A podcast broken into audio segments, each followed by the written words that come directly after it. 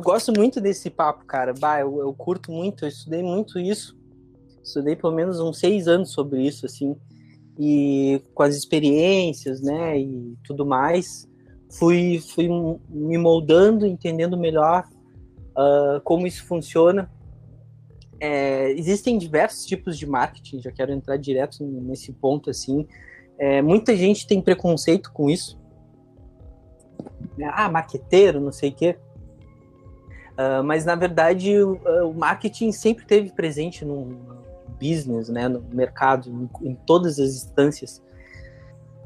Ele foi, o marketing ele foi evoluindo, né? Então é, hoje em dia a gente já tem um outro tipo de marketing que já é um marketing mais humano, né? Que não é aquele marketing uh, de compre e faça e sabe, tipo tem ainda, mas existem já outros pensamentos que, que, que a relação é outra, sabe? Com, com, com o tipo de produção antes. Uh, antes era, era uma coisa mais invasiva, assim, né? Essa coisa de, do marketing, assim. Então, bah, é um assunto que eu gosto muito. É, tudo, tudo que eu estou trazendo aqui não é nada assim também, ah, tem que dominar isso tudo mais. Isso aqui leva tempo, até tipo, entrar todos esses conteúdos que eu trouxe aqui, entrar na mente mesmo, leva tempo.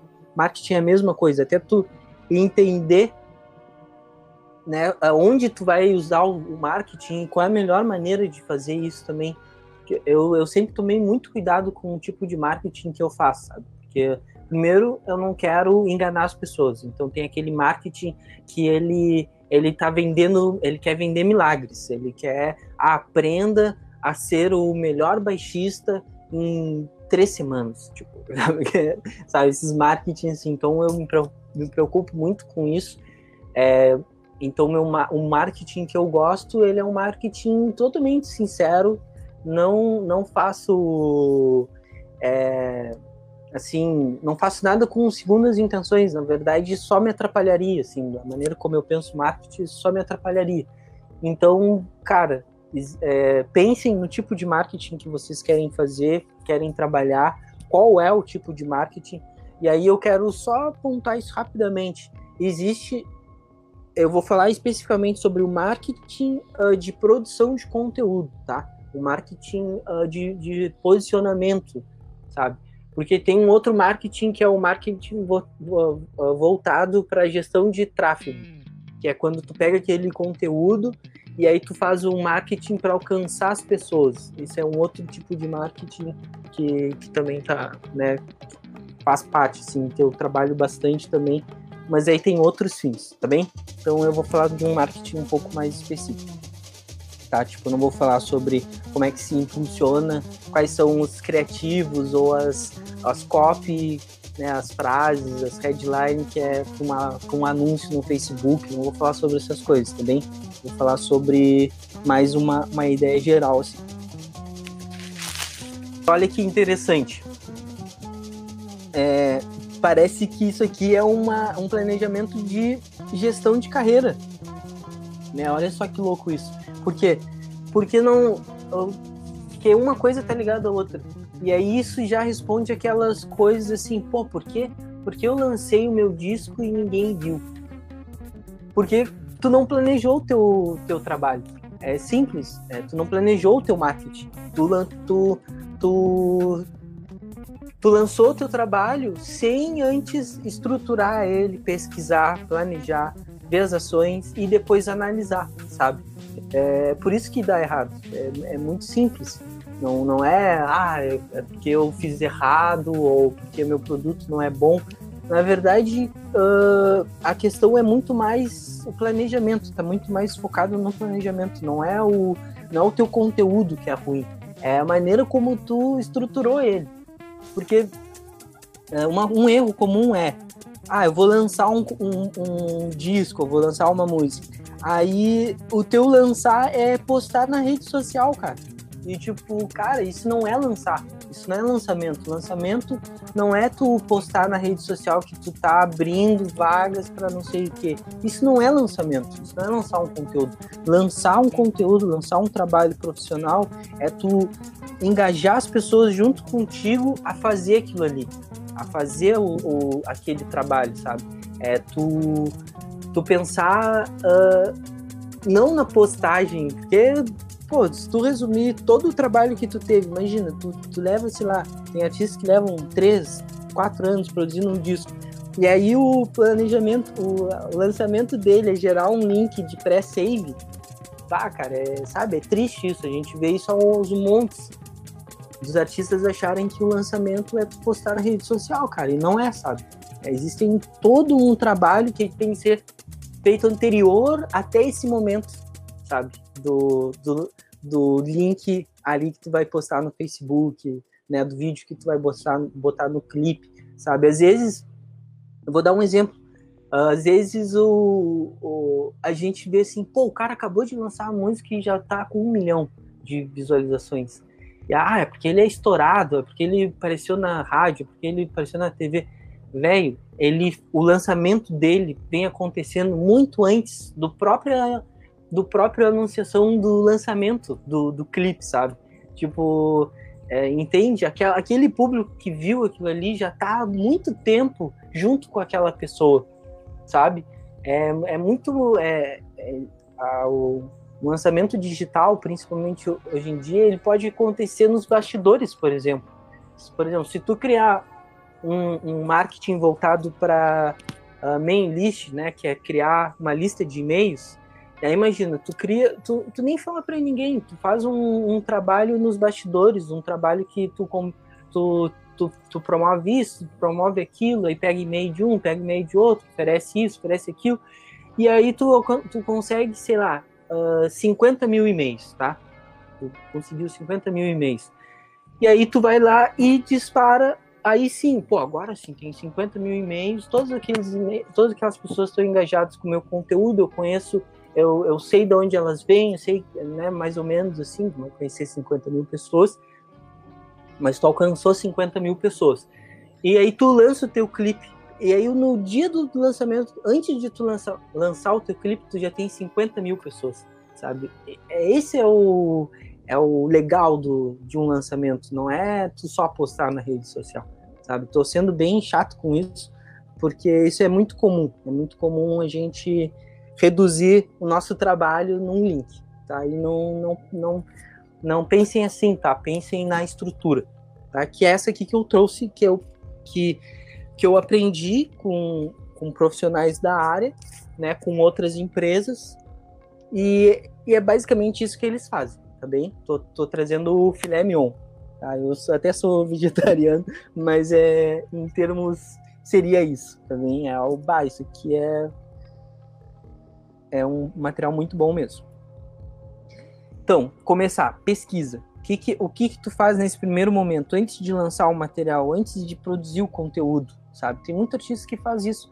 Antes dele lançar a música, ele vê qual é a tendência, ele vê qual é o tema que está sendo discutido, tá vendo a pauta, ele, ele faz, ele, ele produz um material mais cru e mostra para um grupo de pessoas específico e aí ele consegue capturar a, a, digamos assim, a opinião dessas pessoas e aí ele faz a análise daquilo sabe? Então, é, ele vai fazer uma pesquisa do mercado que está inserido, depois ele vai fazer o diagnóstico disso, e aí ele vai gerar um cronograma. Entendeu? Uh, a, a Natasha trouxe vários memes aí, é muito engraçado. É, diagnóstico de mídias sociais, frequência, qualidade e quais são os, os meus números de hoje. É, isso é muito importante, sabe? É, assim, frequência. Aquela pergunta: ah, será que eu posto todos os dias? Será que ah, eu tenho que fazer para bombar no YouTube? Eu tenho que postar vídeo todos os dias? Para mim, sabe? Tipo essas coisas assim de recorrência, assim, ah, que para mim fazer tal coisa eu tenho que pelo menos postar uma vez por semana, ou, ou enfim, ou até uma coisa mais doida, de tipo, ah, para hoje em dia o artista ele tem que lançar um single por, por mês, sabe? Porque o fulano de tal tá lançando um, um single por mês. Cara, isso é um baita tiro no pé, velho. Não faça isso, entendeu? Tipo, é, tentem uh, juntar uh, informações das mídias sociais de vocês, do mercado que vocês estão inseridos, para ver, tipo, por exemplo, se tu tá num, num, num sei lá, num, tá num nicho ali hip hop, aí o teu artista, ele lança um single por mês, por exemplo.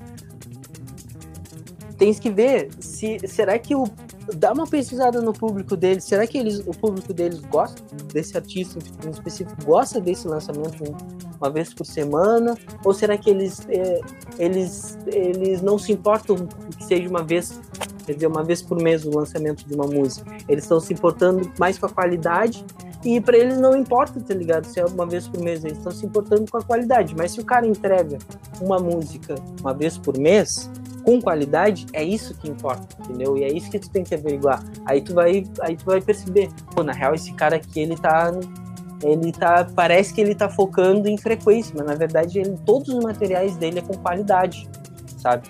Então, tipo, é, é meio que uma, uma, uma investigação. O que muitos empresários, muitos marqueteiros falam é hackear. A gente hackeia artistas, a gente hackeia profissionais tentando entender quais é os modos operantes desse artista. A gente vai lá e vai, vai hackear ele. Como é que ele faz, quem é o público dele, como é que é o mercado dele, sabe? Para tu uh, mensurar, para ver se isso é real com a tua realidade, se é isso que tu precisa fazer, né? E quais são os meus números hoje? Isso, hoje em dia tem muito essa discussão, né? Que ah, o artista que bomba que é bem sucedido é aquele artista que tem um milhão de visualizações num vídeo, ou que tem não sei quantos inscritos, ou que tem tantas curtidas na página. Cara, isso só vai ser uh, fundamental se tu conseguir lidar com esse número todo, sabe? Porque não adianta tu, tu sei lá, tu imagina, vou dar um cenário simples, tá bem? Que é tipo, imagina tu lançou um material e aquele teu material bateu um milhão de visualizações. Vá, massa, um milhão de visualizações. Aí, pô, legal. Ah, pô, pô, agora eu tô bombando. Aí tu vai lá e vai fazer, o, vai fazer um show. Pensando que, pô, se eu tiver um milhão de visualizações no meu canal, é porque eu tô bombando, entendeu? Tu nem, nem fosse averiguar nada. Aí tu faz o evento e quando vê tem, sei lá, 50 pessoas, sabe? Foi tipo, cara, que the hell, sabe? Tipo, tu deu uma baita bola fora. O ideal é o quê? Tu olhar, pô, legal, um milhão de, de visualizações. Aonde, quem são essas pessoas? Da onde veio essas visualizações? O YouTube vai te entregar. Não entrega muito bem, mas vai te entregar. E aí tu vai ver, pô, no estado lá de Goiás, sei lá, uh, vai, é, sei lá, ele vai, vai, vai mostrar lá, pô, isso aqui isso aqui é, teve, teve bastante visualização aqui, então eu vou fazer um show lá, entendeu? Aí tu vai acertar, sabe? É essa, esse tipo de lógica que a gente tem que se acostumar a ter. Cronograma. É, lançamentos, prazos e subprodutos. Aquele meme digital marketing, digital marketing is everywhere, né? uh, tá em todo lugar. É, eu trouxe aqui as fases de lançamento. Deixa eu ver aqui que o Marcelo botou. Vou criar um fly, gráfico produz em grande quantidade para você, sai, sai a campo e não faz a pesquisa de mercado, bucha, só sobra de papel para bloco de ano. Exatamente, cara. Quantas vezes o cara já, já, não, já não aconteceu isso, né? Cara vai lá e faz um monte. E aí, quando vê, tu vai no centro entregar os flyers. E aí, quando vê teu público nem é do centro, quando vê ele é da periferia, tá ligado? Tá entregando flyer num lugar nada a ver. é, é exatamente isso. É, é muito, muito. Faz muito paralelo, exatamente. Uh, eu, eu, eu, coloquei essas fases aqui, eu uso, eu uso muito essas fases. A, a Natasha sabe bem, assim, a gente separa, porque na verdade tem todo um, um, A gente tem que ter todo um cuidado antes de lançar qualquer material. Como eu falei, não adianta tu, tu pensar que lançar é postar o, é, é postar o vídeo no, no Facebook, sei lá, no YouTube, entendeu? Não, existe todo um trabalho antes, tem o seed, fase 1, seed. O que, que é seed? tá plantando a sementinha, entendeu? tá plantando a semente tu tá falando, tu tá começando, sei lá, tu vai lançar um disco de música instrumental. Antes de dizer que tu vai lançar um disco de música instrumental, tu começa a fazer uns covers de música instrumental, aí produz um monte, produz um monte de cover de música instrumental, sabe? Tenta, uh, sabe? Cria um material sobre isso, cria uma história sobre isso, aí mostra tuas bandas que tu gosta de música instrumental, mostra as frases, destrincha aquilo, cria conteúdo sobre isso, sabe? Um Cid. E, e eu, de, de modo geral, eu coloco assim, se eu quero uma coisa muito rápida, eu coloco de 15 a 30 dias para cada fase dessa. Senão eu, senão eu boto um mês para cada para cada momento desse, tá? Mas aí depende depende, tá? Não, não leve isso muito, muito nesse rigor. Depende, depende do teu objetivo, do que tu quer alcançar. Seeding, aí antecipação. Pô, tu quer lançar lá o disco de música instrumental. Então tu vai, tu vai começar a mostrar, pô, galera, olha só essa música que eu fiz aqui de é só instrumental, olha só. Aí tu mostra sua música, aí depois tu mostra outra, pô, a gente, a gente fez essa, agora a gente fez essa outra, e vai mostrando, vai, vai conversando com as pessoas, aí já vai fazendo uns patrocínios no Facebook, no YouTube, para ver quem é que gosta da, do teu cover, e aí já começa a fazer um pareamento assim de, pô, esse, essa, a minha música é parecida com, sei lá, com a, a música instrumental do, sei lá, do King Crimson. Aí, pô, eu, eu fiz uns covers de Crimson, agora eu já vi quem curtiu, agora eu vou ver quem gosta das músicas que eu faço que é parecido com King Crimson. Isso é na antecipação, entendeu? Aí tu mostra as tuas músicas, cria os materiais antes. Tipo, isso é uma coisa essencial, galera. Essencial, assim, ó. Não criem nada na hora. Tipo, isso é um erro muito comum. A gente a gente vai lá e a gente tem pressa, né? A gente quer criar e lançar, criar e lançar, criar e lançar. Isso é comum, não tô, tipo, criticando isso. Mas, cara, o melhor é tu lança, é tu produzir tudo antes. Produz todo o teu material antes, entendeu? Talvez uma coisa ou outra produza na hora, mas produz todo o teu material antes. Que aí tu vai ter material pro seeding, tu vai ter material para antecipação. Quando chegar na fase do pré-save, tu já vai ter todo o material arquitetado, tu já, tu já plantou a semente, tu já antecipou que tu gosta de música instrumental, que tu tem música própria de música instrumental. Agora tu vai começar a anunciar que, pô, galera, tá para sair o nosso disco, entendeu? Isso de uma maneira muito crua, tá, galera? Isso não é uma boa abordagem. Tipo, essa coisa de anunciação, assim, de tipo, ah, agora está saindo um novo disco de não sei o quê. Isso isso é uma forma muito sintetizada do que, que é um lançamento. Mas se, tipo assim, tem, tem artistas que eles, antes de, de, fazer, de anunciar as coisas, eles fecham esse trabalho com, com, as pessoas, com o público deles. Então, às vezes, o lançamento acontece primeiro para o público deles. Depois eles lançam o pré-save, entende? Então, tipo, uh, essa coisa de se antecipar, assim, é bem importante, tá? Não, não, não pense em eu tô, eu tô sintetizando aqui, tá bem? Tem um pré-save, estipulou uma data, ó, vai acontecer 14 de outubro. Uh, beleza, 14 de outubro. Aí vai ter o lançamento 1. O que, que é o lançamento 1? É, tu lançou a música no 14 de outubro. Mas tu vai. Tu não é 14 de outubro e deu. Não, cara, tu tem que tu tem que criar material do lançamento, entendeu? Tu tem, vai ter o lançamento da música instrumental. Aí depois vai ter o teaser gravando a, gravando a música no, no estúdio. Depois vai ter uma entrevista com cada integrante que gravou a música. Depois vai ter uma. Uh, a tua música saiu numa revista. Depois saiu uma reportagem no jornal. Depois. Entende? O lançamento ele é o acúmulo de várias coisas que tu criou no seed, na antecipação no pré-save. Aí tu vai lançar todo o material, não é só o, aquele dia em específico que é importante. E ainda por cima, se tu for mais xarope ainda, tu vai fazer o lançamento 2, que aí tu vai mostrar material inédito, tu vai mostrar uh, versões alternativas que não entraram, tu vai mostrar takes que, que, que tinha e vocês tiraram, sabe? Do... Enfim, tô trazendo vários exemplos aqui para mostrar que, tipo, essa, essa, essas fases, elas têm que ser... tem que ter volume de produção não adianta, tipo, pô, eu gravei meu disco, bah, já não é o suficiente.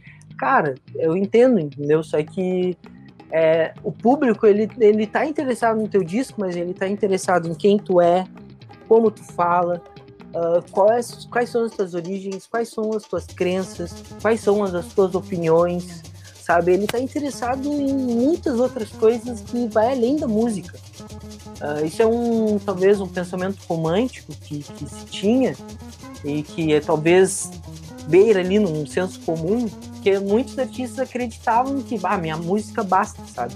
Vai passar o recado, mas não passa o recado, cara, sabe? Não vai passar, entendeu? Porque existe muitas frontes, né, que, que frentes que tem que ser feito, né, para fazer um bom lançamento.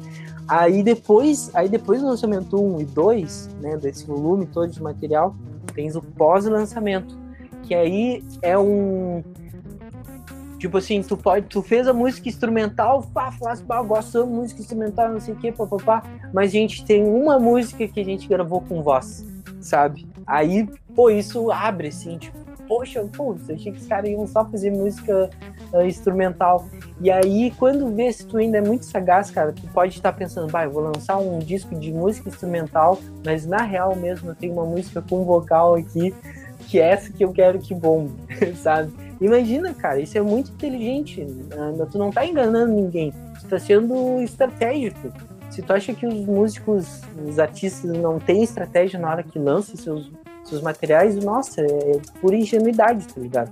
Então, o pós-lançamento, ele tem uma força que daqui a pouco muita gente não viu, sabe? Daqui a pouco tu fez o lançamento uh, do, teu, do teu disco, por exemplo. Tu lançou teu disco, aí fez um show. E aí, pô, tu viu, bah, não lotou, tá ligado? Aí, bah, na real, vou fazer um pós-lançamento com um show. E aí, tu vai fazer um remarketing, vai usar todo o material que tu fez do CID, antecipação, pré-save, lançamento, vai remarketar tudo para lotar um segundo show. E aí, tu vai lá e lota aquele segundo show, entendeu? É, o pós-lançamento é crucial também. Aí, depois, aí, digamos assim, que tá, agora tu pode ir para um novo projeto. Depende daqui a pouco aquela música instrumental que tu fez com, com voz vai te dar ponte para tu fazer música só com voz e, e, uma música pegada instrumental, sabe? Então, e aí tu vai, tu vai voltar. É uma coisa ligada à outra, assim. Eu gosto muito dessa, dessas fases. Eu sei que tem muita gente que trabalha com esse tipo de fase, não é uma coisa que eu criei, tá? Isso não é, eu tirei da minha cabeça, não. Isso aqui vem de muita experiência de muitos profissionais também. Então, tipo, muita gente faz isso, tá? Só para não, não, não quero ficar pegando créditos aqui e, né?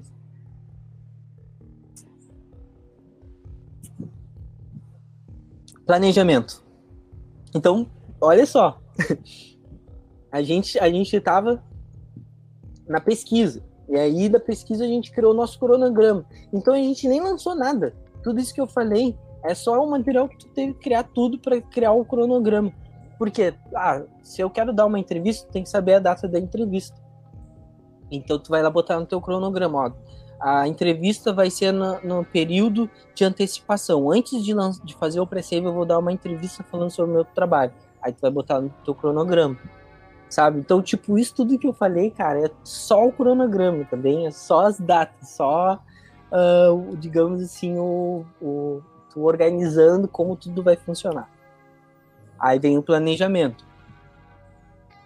Agora se tu tem um escopo geral do teu trabalho, tu fez a pesquisa, tu já sabe bem as, as tuas referências de artistas, tu hackeou os teus artistas preferidos, tu já tá com tudo na mão, tens o cronograma, beleza, agora vamos pro planejamento. Desse planejamento tu vai gerar o plano de mídia, o plano de ação e o planejamento de curto, médio e longo prazo do teu material. Aí aqui eu, eu meio que sintetizei, né? Que é basicamente isso que vai acontecer. E vejam bem, é, que eu já coloquei as funções aqui, né? O diretor técnico, né? A, a, a parte técnica do, do trabalho. Produzir insumos, filmar processos, e eu botei a data, ó, do 1 ao 15 do 7 vai acontecer isso. Então a gente vai produzir os insumos, produzir o, o material, né? Então a gente vai filmar processos, aproximar o público, né? Então, tipo, pô, aproximar o público. É, antes de lançar qualquer coisa, bah, ô galera, a gente vai estar tá gravando uh, o nosso. fazendo o nosso primeiro ensaio do nosso disco. Vocês querem ir no, no ensaio? Aí tu chama uma galera para ir no ensaio e filma, sabe? Aí tu já tem um conteúdo. Aí tu tá aproximando o público, já tens um conteúdo. É, definir identidade gráfica. Tu já vai pensar na identidade do, do teu disco, tu já vai atrás do artista que vai fazer isso, se vai ser um artista, vai ser uma empresa, né? E vai definir o cronograma de conteúdo e o plano de mídia, né? O plano de mídia basicamente é, seria, eu vou falar um pouco sobre isso, mas é basicamente tu ver quanto de orçamento tu vai destinar pro, pro teu, pro teus planos de mídia. E vou aproveitar para dar essa, essa dica, assim, é um, que é um erro muito comum. É tipo assim, tu foi lá e gravasse um disco, gastasse 15 mil reais, tá bem? Gastasse 15 mil reais para gravar o teu disco. Com, com, o produtor que tu queria, com o estúdio que tu queria, com a qualidade que tu queria, gastasse esse dinheiro. Aí tu vai lançar o teu material. Quanto de, de verba tu tem que destinar para o marketing digital? É, essa, essa, essa pergunta, normalmente, as, os artistas não fazem. E aí o cara gastou 15 mil reais para gravar um disco e ele vai lá e fica se mexendo para botar 300 pila no, no Facebook, sabe? Cara, o que que os, as, digamos assim, os, os empresários né, fazem, né, os, a, a parte dos profissionais que trabalham com marketing aconselham. E eu, eu vou passar esse conselho que eu acho que tem tudo a ver. Se tu gastou 15 mil reais para fazer um disco, então tu tem que gastar 15 mil reais para marketar esse disco. Que aí fica, fica equilibrado, entendeu? E é isso que os caras fazem. Tá? Tipo, ah, que, que o sertanejo bomba, por exemplo. Claro, cara, eles gastam, sei lá, 50 mil, 100 mil reais para fazer um disco e eles gastam 200, 300 mil reais para marketar o disco e vai bombar, entendeu? É inevitável. É, e é isso que a gente não faz, a gente gasta dois mil reais para fazer uma música e a gente gasta nem 30 reais para marketar a parada, para patrocinar, para criar um flyer, para pagar alguém, pra, tipo, sei lá, tu pode contratar uma jornalista para fazer uma entrevista contigo e dar 300 pila para ela, sabe? Tu pode ir atrás de um, de um canal do YouTube que, fa, que entrevista os artistas que, que entrevista artistas que estão lançando material, por exemplo. E ele tu vai lá e perguntar, ah, quanto é que tu cobra para fazer tal coisa? Aí tu vai lá e consegue uma entrevista naquele canal ali que tem tantas pessoas e que procuram lançamentos e artistas, sabe? Tipo, uh, cara, é, é justa medida. Se tu gastou mil reais para gravar uma música, então gasta mil reais para gastar em marketing. Se tu. O melhor é tu gastar o dobro. Se tu gastou mil, gasta dois mil. Aí tu vai sair bem, vai, vai conseguir fazer um marketing legal. Mas se tu trabalhar nessa média, é uma média. Tu vai ter um resultado médio, tá? É, Aí, e, e, basicamente é isso que a gente faz, eu, Natasha, a gente tá cansado de ver essa, essa planilha aqui. É exatamente isso que a gente faz. Só que a gente não tem só essa, a gente tem de muita coisa, de tudo praticamente. Então é se acostumem a fazer isso, assim, a organizar bem, né? Porque aqui nessa planilha tá o curto, médio e longo prazo. Né? É, a data que eu dou aqui é do 1 até o dia 30 do 10. Né? Então foram três meses de, de planejamento, que tu pode chamar de longo prazo, pode chamar de médio, ou pode chamar de curto, depende. Né? Como eu falei, tu leva de pra, no seeding, tu leva 15 dias, 30 dias, dependendo uh, de, de planejamento de conteúdo, sabe? Então, vê, vê qual é a necessidade. Ah, não, não, não, se, não se apeguem assim também, ah, então eu vou ficar um ano marketando para. Não, não precisa ser isso. Não precisa ser assim também. Tipo, pense em quais são as metas. Tipo, pô, eu quero lançar esse material para ter mais inscritos no meu canal. E eu tenho 100 agora, eu quero ter 500. Uh, então, tipo, faz uma média. Quantos inscritos por mês tu tem que ter até alcançar 500? Sabe? Quantas postagens eu tenho que fazer para pelo menos ter um inscrito? Pô, um inscrito, se eu quero que eu tenha que criar 500 conteúdos. Não, então sabe? Vai fazendo média, bota na ponta do lápis, cara. É bem louco isso. Tipo, parece até meio é, tu começa a lidar com números, mas na verdade tu tá lidando com pessoas, né? Mas é isso, uh, bota no papel, queres atingir tanto, então vê quanto tempo tu vai levar, quanto conteúdo tem que se levar. Uh, esse conteúdo gera inscrito, não gera, né? Então é, é basicamente isso.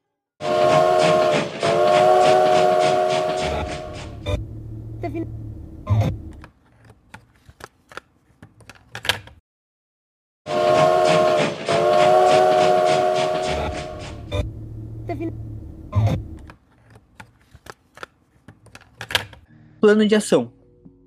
É, aí já estava entrando um pouco nessa questão aqui. Né? Com meu objetivo e cronograma uh, nítido, quais são as minhas metas e o meu plano de ação? Né? Aí eu botei aqui um exemplo: ter 500 pré-saves até o lançamento. Aí eu botei Smart. Lembra lá da, daquela sigla?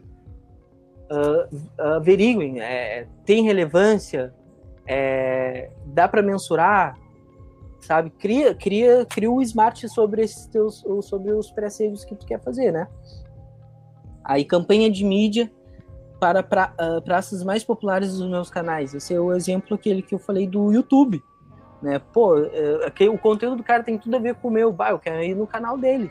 Eu vou lançar um material que é muito parecido com o dele. Então, vai lá, sabe? Tipo, e, e cara, é tudo é dinheiro, sabe? Hoje em dia tu quer entrar numa playlist do Spotify, tu pode pagar para entrar numa playlist do Spotify. Hoje em dia é, é bem assim, tem gente que, que trabalha para fazer isso. O cara trabalha para ter seguidores na playlist dele, para ele poder cobrar, entendeu? Se, ele botar 100 mil uh, seguidores na playlist dele e tu sobe uma música, lá tu vai ter pelo menos 50 mil, mínimo, de ouvintes, sabe? Então vale a pena. Às vezes vale mais a pena do que botar dinheiro no Facebook, por exemplo. Depende, né? Mas vale a pena. Pensar em recompensa relevante. Isso aqui é muito, muito interessante, porque é, é aquilo, ainda existe essa ideia que a minha música por si só é, basta, e essa é a recompensa. Nem sempre, entendeu? Às vezes o cara, tipo, Pô, tu vai lançar uma música. Daqui a pouco faz uma festa ou faz um evento privado só para as pessoas que, que já tipo vão te antecipar o dinheiro uh, da compra do, do disco, né? Vai, digamos que tu está querendo vender CD. Uh, faz uma festa só para essas pessoas. Ou se não, pô, ô galera, todo mundo que se inscrever na minha playlist aqui, eu vou estar tá fazendo um evento só para essas pessoas. Se inscreve e manda um e-mail e tu vai ganhar um, um, um, ticket e tu vai poder participar do meu evento privado, sabe? Pensa numa recompensa que seja legal, no 80-20, dá mais do que pede. Não fica só pedindo, dá mais do que pede. É, criar conteúdos educacionais sobre o pré-save. Isso é muito legal. É, tipo, as pessoas não sabem o que, que é o pré-save normalmente. O teu público não sabe o que é um pré-save. Tu, e aí tu, tu acha que. Aí tu, tu bota lá, passa o pré-save. Tipo, tu não sabe o que é fazer o pré-save, entendeu? Aí cria conteúdo, cara. Cria coisas legais, divertidas sobre isso, sabe? Cria. E pré-save não é só o, aquele do, do Spotify, né? De, pra tu. Pré-save é pra tudo. Pré-save é, é. Tu tá comprando. Uh, tu tá garantindo a tua vaga crie conteúdos educacionais sobre isso, sem ser uma coisa só do, de merchan, sabe? Faça isso, faça aquilo, sabe? Aperte o botão, clique aqui. Essas coisas são chatas, entendeu? Cria uma coisa legal, divertida, é, que a pessoa vai estar tá fazendo e que vai ser divertido. É, enfim, eu não, não tenho muitas ideias sobre isso, assim, porque cada projeto é um projeto, né? Daqui a pouco eu vou estar tá, é, me passando aqui. Uh, disparo de e-mails para leads de pré-save anteriores. Isso é muito legal. Por que é legal ter e-mail das pessoas? Né? Todo mundo, algumas pessoas, ah, ninguém usa e-mail. Cara, para tu ter uma conta do Facebook, tu tem que ter um e-mail. Para ter uma conta no Google, tem que ter um e-mail. Para tu se cadastrar na, faculdade, tem, né, para entrar numa plataforma da faculdade, tem que ter um e-mail. Todo mundo tem e-mail, todo mundo tem um e-mail. Ah, ah, mas tem gente que não tem pô, é muito poucas pessoas que não têm um e-mail, entendeu?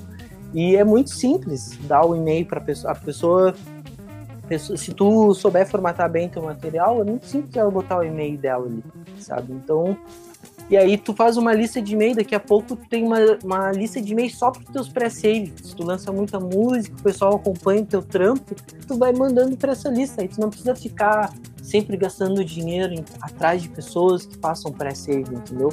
Daqui a pouco já tá na mão. Plano de mídia.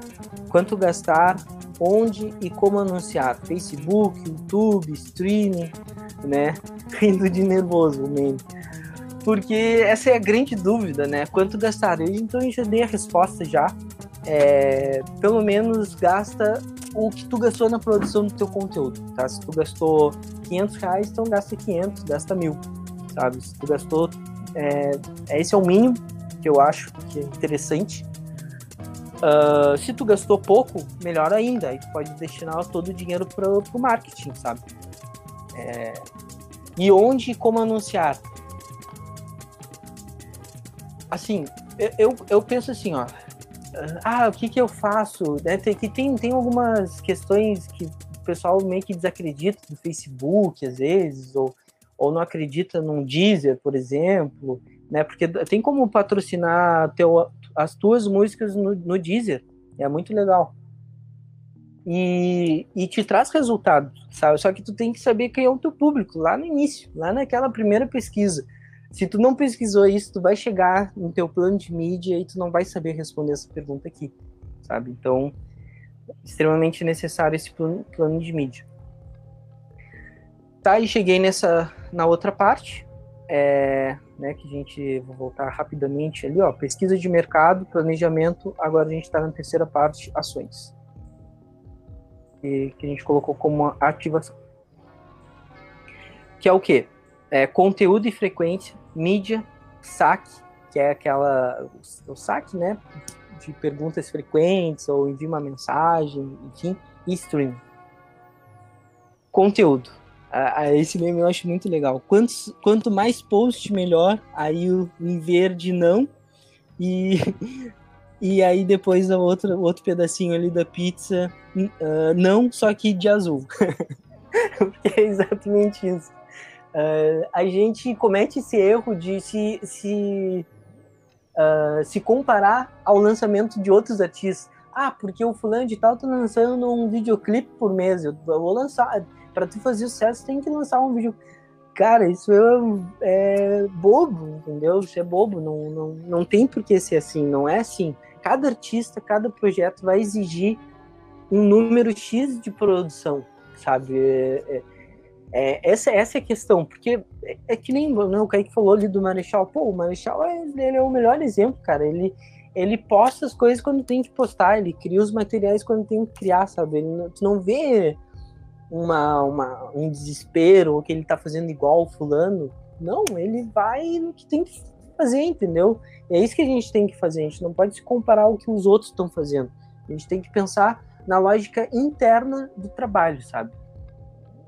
Então, planejamento, planejar esses conteúdos. Daqui a pouco fica inviável.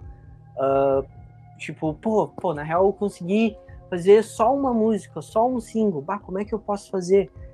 Cara, se a música tem letra, posta a letra primeiro, mostra a letra, discute, faz uma live falando sobre a letra, que daqui a pouco a letra é um tema uh, importante, daqui a pouco tu chama a atenção das pessoas falando sobre aquele tema e aquele tema está extremamente ligado com a tua música, sabe? É, planeja isso, né? Planeja essa, essa, o teu conteúdo. Planeja a frequência. Uh, hoje em dia parece o Instagram, né? Parece que cobram bastante essa coisa do Instagram, que se tu não posta tanta coisa, tu não, é, não tem visibilidade, ou se não, se teu, se teu conteúdo não é relevante, não, a plataforma não entrega tão bem e tal. Mas, cara, isso aí é tudo muito relativo, entendeu? A gente não pode ficar só preso no algoritmo. Ah, o algoritmo trabalha assim, aí tu, tu fica em função do algoritmo. Pô, o cara é escravo do algoritmo. Não, faz o teu trabalho, tá ligado? Não fica em cima do que o algoritmo tá pedindo. Faz o teu trabalho. Se é, naturalmente as, os resultados vão surgir, tá bem? Produção e vinculação de conteúdo de qualidade Uh, eu gosto de dividir assim essa questão. Existe o, uh, o conteúdo oficial e o conteúdo não oficial.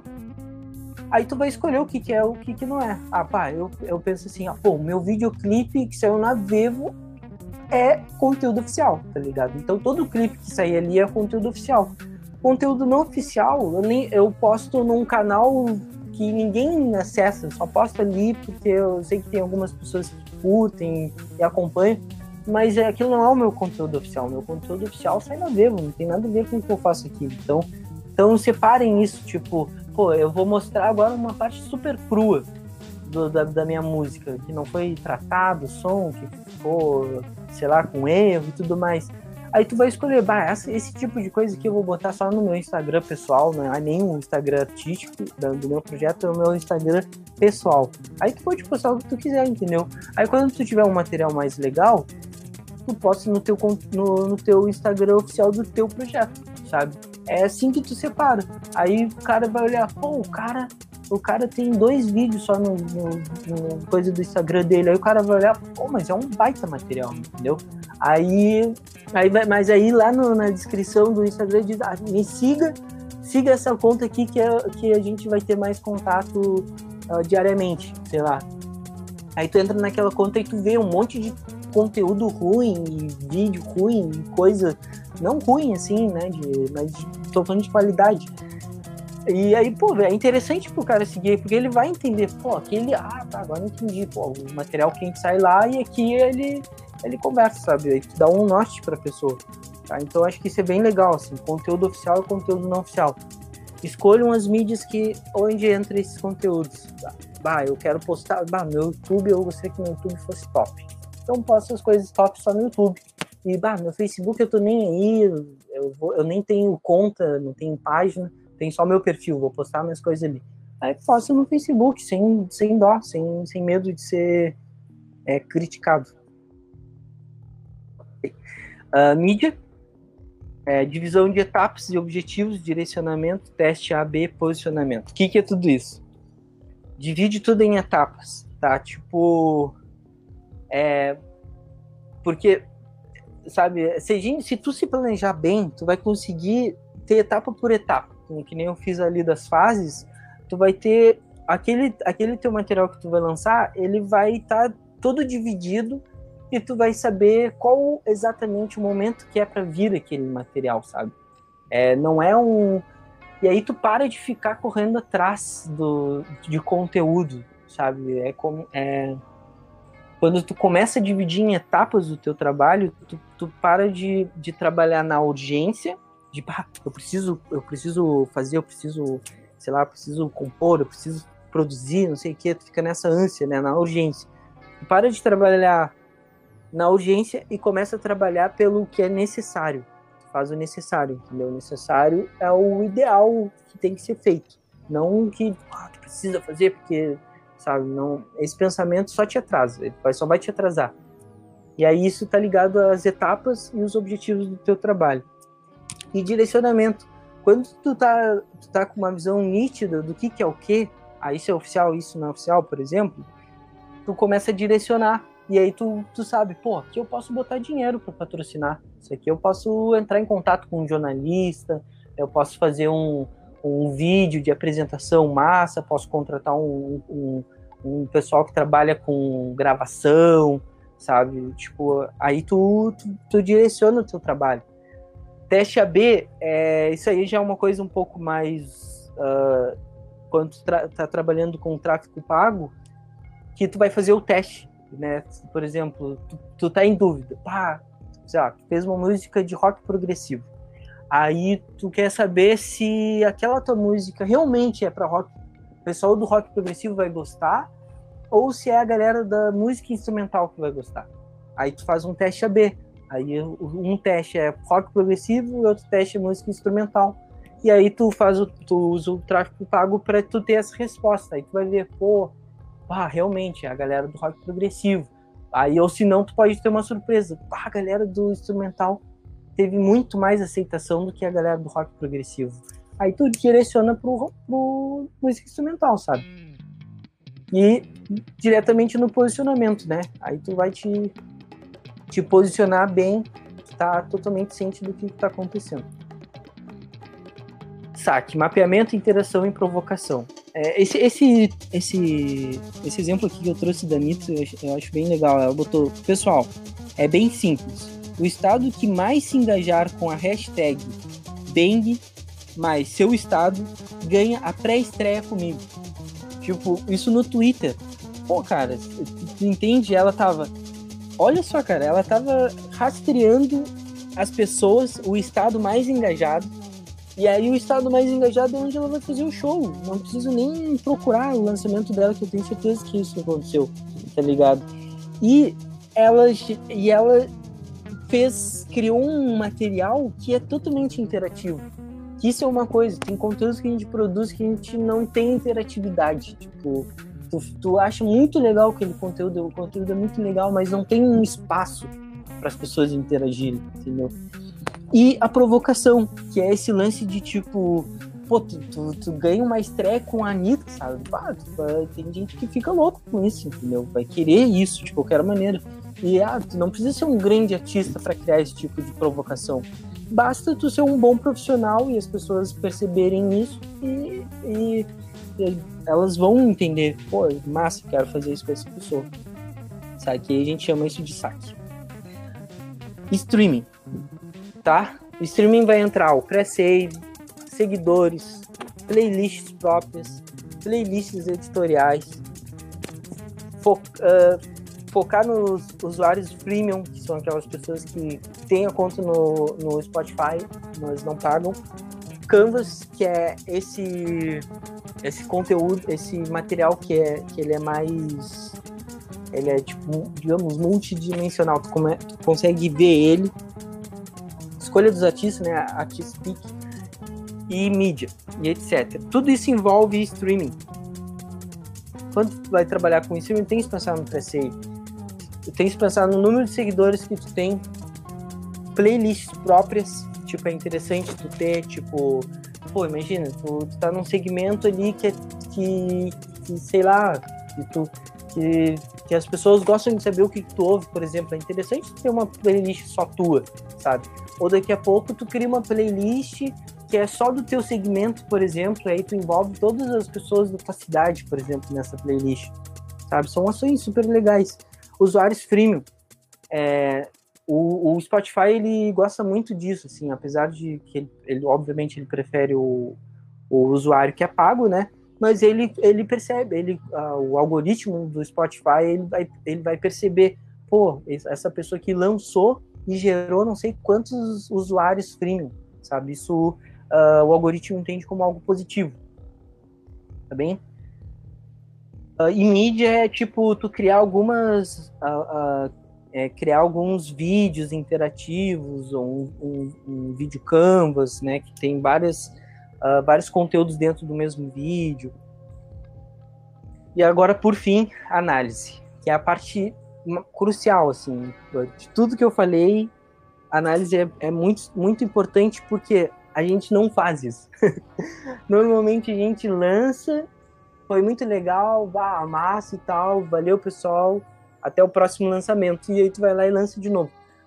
Cara, tu tem que analisar, tem que analisar, tu tem que ver que se, se o teu lançamento trouxe novos, um novo público ou engajou o público que tu tem, sabe?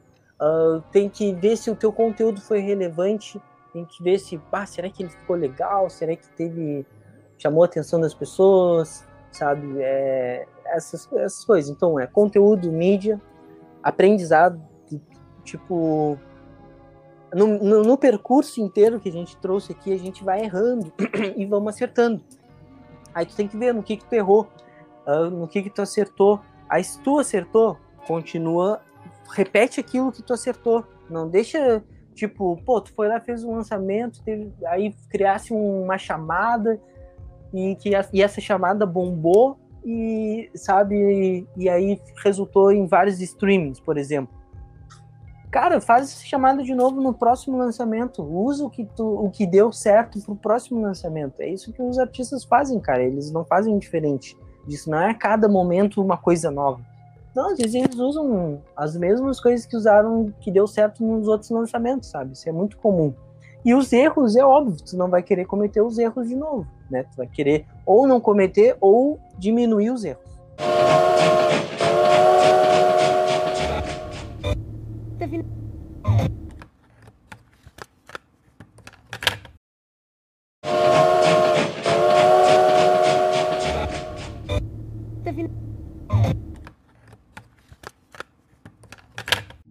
Conteúdo.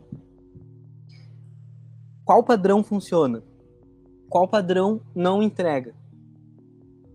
Texto, arte, vídeo, reaproveitamento direto e indireto. É isso que eu estava falando. É, até que esse meme aqui é, é, é, muito engraçado, porque às vezes é assim que a gente fica. e tu tá favorado ali, agora eu tenho que postar esse vídeo aqui, tem que postar essa, esse criativo aqui e tal, né? Isso, isso é muito comum. É... Conteúdo. Qual o padrão funciona? É o exemplo que eu dei. Pô, a chamada funcionou, usa a chamada de novo, cara. Até o pessoal começar a entender, pô, ele sempre faz essa chamada assim. Aí daqui a pouco isso cria uma identidade tua. Daqui a pouco tu cria um bordão teu, sabe? Tipo, pô, cara, isso é, isso é super legal, entendeu? Então, qual padrão que funciona? Bah, às vezes tu fez, aí tu fez uma chamada que ou se não, tu se ligou, pô, eu fiz essa chamada, funcionou super bem, aí fiz de novo essa chamada, foi mais ou menos, e aí tu vai pensar, pá, será que eu faço a mesma chamada? Entendeu? É, é fundamental. Daqui a pouco não. Pá, na real eu vou aprimorar, vou fazer, vou fazer uma chamada 2.0 aqui, mais legal que a outra, sabe? Aí tu traz uma coisa diferente do que tu estava fazendo. É, qual padrão não entrega? É exatamente isso, né? Texto, arte, vídeo às vezes o teu conteúdo pode não funcionar porque o teu texto não foi tão bom, sabe? Às vezes teu texto foi longo demais, ou às vezes teu texto foi curto demais. É, tem, tem umas discussões. Uh, tem, tem umas discussões assim de tipo. Ah, que o pessoal não gosta de ler na internet, aí não dá para botar texto grande. Cara, isso é bobagem, é bobagem, entendeu? Tem muita gente que gosta de ler, tem muita gente que é ligada à literatura, tem muita gente que lê pelo celular. Então, tipo, antes de tu ficar dizendo que, que o texto grande não funciona, pesquisa se teu público gosta do texto grande, cara, tá ligado? Sabe? Em vez de ficar dizendo, ah, que falam que, cara, testa, bota texto grande, bota texto pequeno, entende? Bota o texto no comentário para ver, sabe? Aí bota o texto pequeno na headline, lá na, na chamada do, do, do, teu conteúdo, e bota o texto grande no, na, nos comentários e vê como é que funciona, sabe? Cara, é erro e acerto. Arte. Às vezes tu usou uma thumbnail, né, uma arte que, que não chamou tanta atenção ou que, ou que ficou muito excesso de informação, sabe? Vídeo. Às vezes o vídeo tem uma qualidade muito ruim, ou áudio, ou a qualidade é ruim, ou o áudio é muito ruim, Aí, ou se não, aí ou se não, tu, aí tu tá entregando um conteúdo frágil, sabe? Um vídeo para pessoas que, que na verdade elas, sabe? Imagina, tu lançou vários materiais bons e aí tu lança um vídeo meio meia boca assim, tipo, vai, cria um estranhamento, sabe? Reaproveitamento direto e indireto, isso é o mais legal. De tudo que a gente produz, a gente tem que reaproveitar. Entendeu? Porque senão tu vai ficar louco. Entendeu?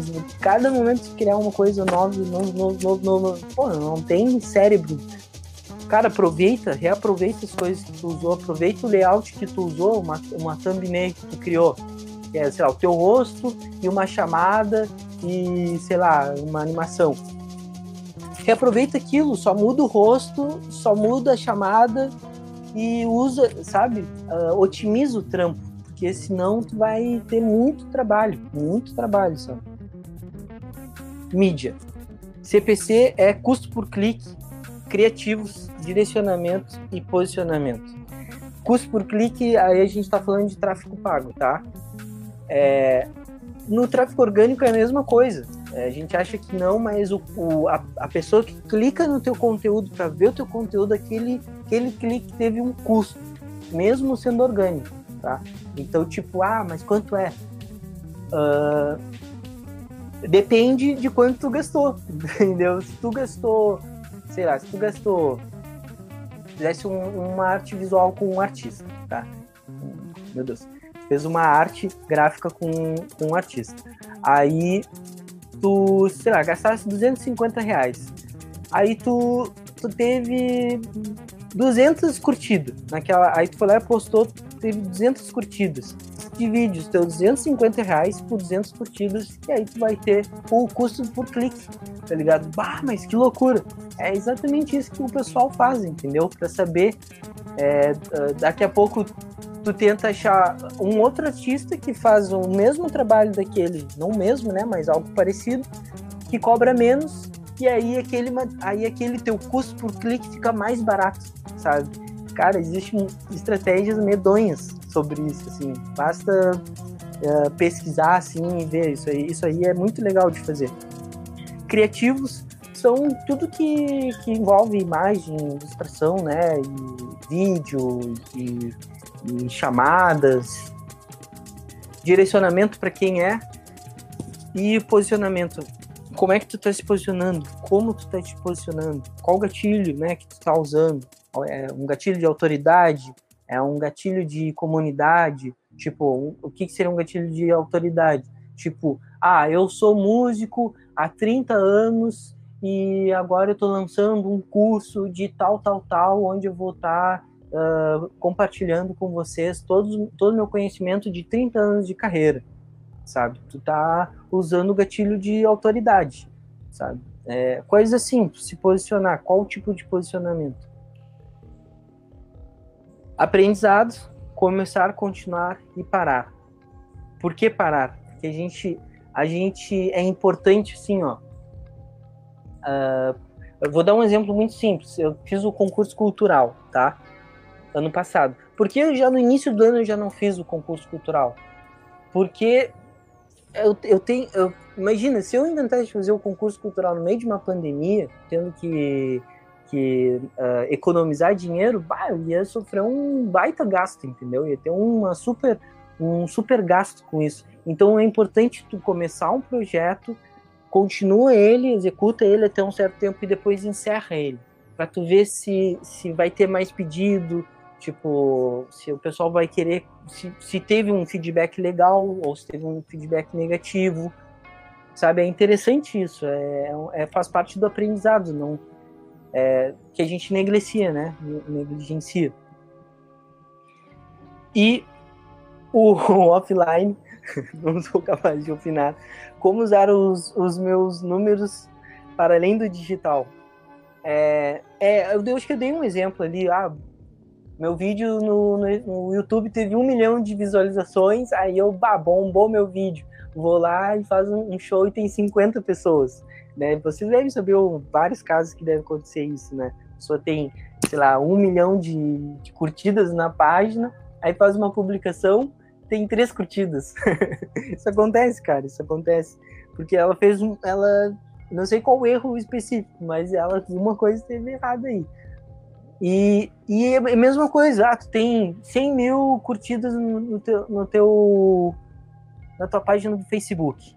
Aí, tu, como é que tu converte esses 100 mil em pessoas físicas que vão num evento teu? É, o que que tu tem que fazer? Como é que tu faz isso? Normalmente, tu chama para ação. Normalmente é assim. Ah, se eu, eu, eu, sei lá, teve... É, sei lá, eu alcancei 50 mil pessoas, eu chamo pra ação, vamos ver quantas pessoas realmente vão ir. Aí tu vai ver, pô, dessas 50 mil foi 500, sabe? Tipo, parece pouco, mas, pô, 500 já dá, já, já lota um, um evento legal, talvez, médio, né, pequeno, assim. É, é, tu, tu tem que botar à prova aqueles números ali que tu tem, sabe? Não adianta tu ter um monte de número e tu ficar, ah, legal, eu tô bombando. Quando vê, tu não tá bombando, sabe? Quando vê, a pessoa só olhou, gostou e tu achou tela. Ah, legal, pô, muito legal, próximo, próximo, sabe? Aí é ralo, entendeu? É, então chama pra ação. Se tu quer como, como usar os meus números para além do digital, chama pra ação que tu vai saber exatamente. Né? Tu vai ter, com certeza tu vai saber. Também trouxe as referências aqui. É, muita coisa que eu falei, uh, reforço, são de cursos, de eventos que eu participei, de livros, né? Tudo um compilado assim de tudo isso. E aí eu trouxe esses dois livros que é interessante para quem quiser se inteirar assim sobre o que que, que, que é o marketing 4.0, que é o que está sendo mais discutido, o que, que é o marketing 3.0, o que, que é o marketing 2.0. Acho legal assim para dar uma para vocês iniciarem assim, nesse caminho. E vai ter um monte de dica no, no Música LTDA. Já tem um monte de dicas já também de marketing. Tá bem, pessoal? Muito obrigado. É... Nossa, três horinhas aqui, né? Quase. Tá? Muito obrigado, sim. Uh, falei sobre um monte de coisa. Uh, acredito que, que todas essas informações pode, pode já dar um ter girado uma chavezinha em vocês aí e para mostrar também que, cara, é complexo, é muito complexo a carreira artística, gestar uma carreira artística é muito complexo. Existe todo um passo a passo, existe diversos degraus assim que a gente tem que ir consolidando antes de fazer qualquer coisa. Tipo, não bota pé, não, não queira lançar material, produzir material sem antes pesquisar, sabe? Não, não, ah, eu quero lançar um. Pô, eu sei que pô, a, a vida do músico, né, do artista é produzir a sua arte e tu quer fazer isso o mais rápido possível. Mas pense nessa questão, nessas questões que eu trouxe, sabe? De, de daqui a pouco vale a pena pesquisar, daqui a pouco chama um profissional para te ajudar a montar tudo isso. Daqui a pouco, pô, pô, na real eu vi que, na verdade, antes de querer lançar alguma coisa, bah, tem que pelo menos abrir uma empresa, sabe? Enfim, tô, tô, tô, trazendo coisas aqui que daqui a pouco não seja tão relevante no momento que vocês estão da carreira, assim. Mas é interessante de se pensar, tá bom? Muito obrigado, valeu aí. É... E aí eu acho que a Natasha uh, deu a sugestão, quem quiser fazer uma pergunta, fala aí, pra gente bater um pouco de papo e aí a gente se libera aí. Já vocês devem estar com a cabeça cheia. Depois eu vou compartilhar esse material com vocês.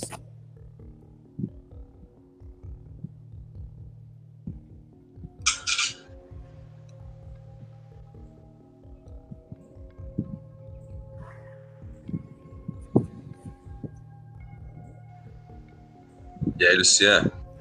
Fala. Ô, mano, da hora demais, hein? É, eu lembro aquele dia que a gente se encontrou ali, eu, você e o Otávio, tava botando essas ideias aí, começando a botar em prática, eu acho, né? E muito massa ver essa evolução, mano. Tá ligado? É um, é um assunto muito importante que, inclusive, eu tava conversando essa semana na aula de composição e a gente tava falando que falta isso no curso é, falta essa a gente ter essa visão, essa ideia de mercado assim e de gestão de carreira que é muito importante. Inclusive eu falei de você, falei do, do, do trampo que vocês estão fazendo, comentei isso ontem também, inclusive. E mano, parabéns, velho. Muito legal, é muito completo, eu achei, sabe? E obrigado por esse por estar tá trazendo esse tipo de coisa assim muito importante, mano. Demais, demais. Valeu mesmo. Muito bom. Massa, cara. Que bom, que bom que, que, que, que bateu aí. é... Cara, eu venho pensando nisso muito tempo, cara. E tu sabe mais ou menos assim, né, do, do meu corre, assim. Uhum. E eu, em diversos momentos eu, eu dava murro na parede e eu ficava tentando uh, culpar o mercado, dizer que não tinha espaço, que, que não tem espaço para o artista e que e, e, tudo mais.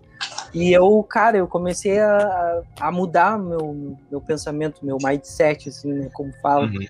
de tipo, não, o que, que eu tô cometendo de errado? Peraí, o que que, tá, sabe, qual, sim, o que que eu não tô fazendo? Porque existe alguma coisa que eu não tô fazendo no meio disso. Uhum. E, isso é uma coisa interessante que tu, que tu traz sobre a universidade, é que, na real, em nenhum momento eles falam que a gente está entrando para um mercado acadêmico, sabe? E que é um mercado de pesquisador, que tu, tu, tu vai ser pesquisador ou tu vai ser professor, sabe? É. E aí tu fica lá, aí tu entra na faculdade, tipo, pô, eu vou sair formado como músico, não sei o quê.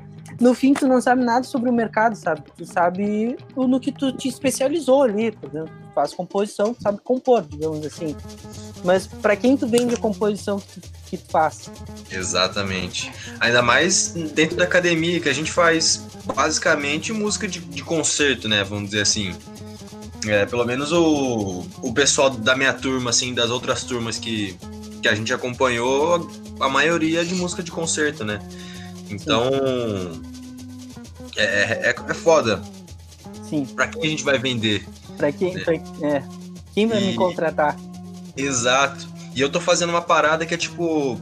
Eu tô pegando o rap, as batidas de rap, boom bap e trap. Tô colocando ritmos brasileiros no meio juntando com uma estética serial, tá ligado? Uhum. Então tô tentando fazer essa. Sei lá, esse negócio meio diferente assim, mas pra quem que eu vou vender essa parada? Uhum. Né? Eu quero trazer, aproximar a quebrada do, do Stravinsky, tá ligado? Tentar fazer essa ponte aí. Como é que eu posso fazer isso? Então eu tô fazendo alguns experimentos, né, para tentar descobrir como fazer isso soar legal. Sim. É, isso, isso tá, tá, me parece uma coisa bem ligada assim ao teu, ao teu, ao teu veio, né, artístico. Uhum. E eu, cara, eu, eu, eu cara, eu, eu penso assim, é interessante tu, tu testar primeiro, uh, talvez se tu sabe fazer um boom bap, por exemplo, faz só um boom bap e tenta uhum. Achar quem é o público que, que gosta de boom bap, por exemplo, e que se interessa por isso. É, porque senão, cara, tem, tem uma coisa que no, no marketing que o pessoal fala sobre o posicionamento, que é assim, é, tipo, é muito difícil o público aceitar a tua transição, entendeu? Então, então tipo, imagina, é que nem, sei lá, a galera, a galera critica, assim, sei lá, Metallica, por exemplo.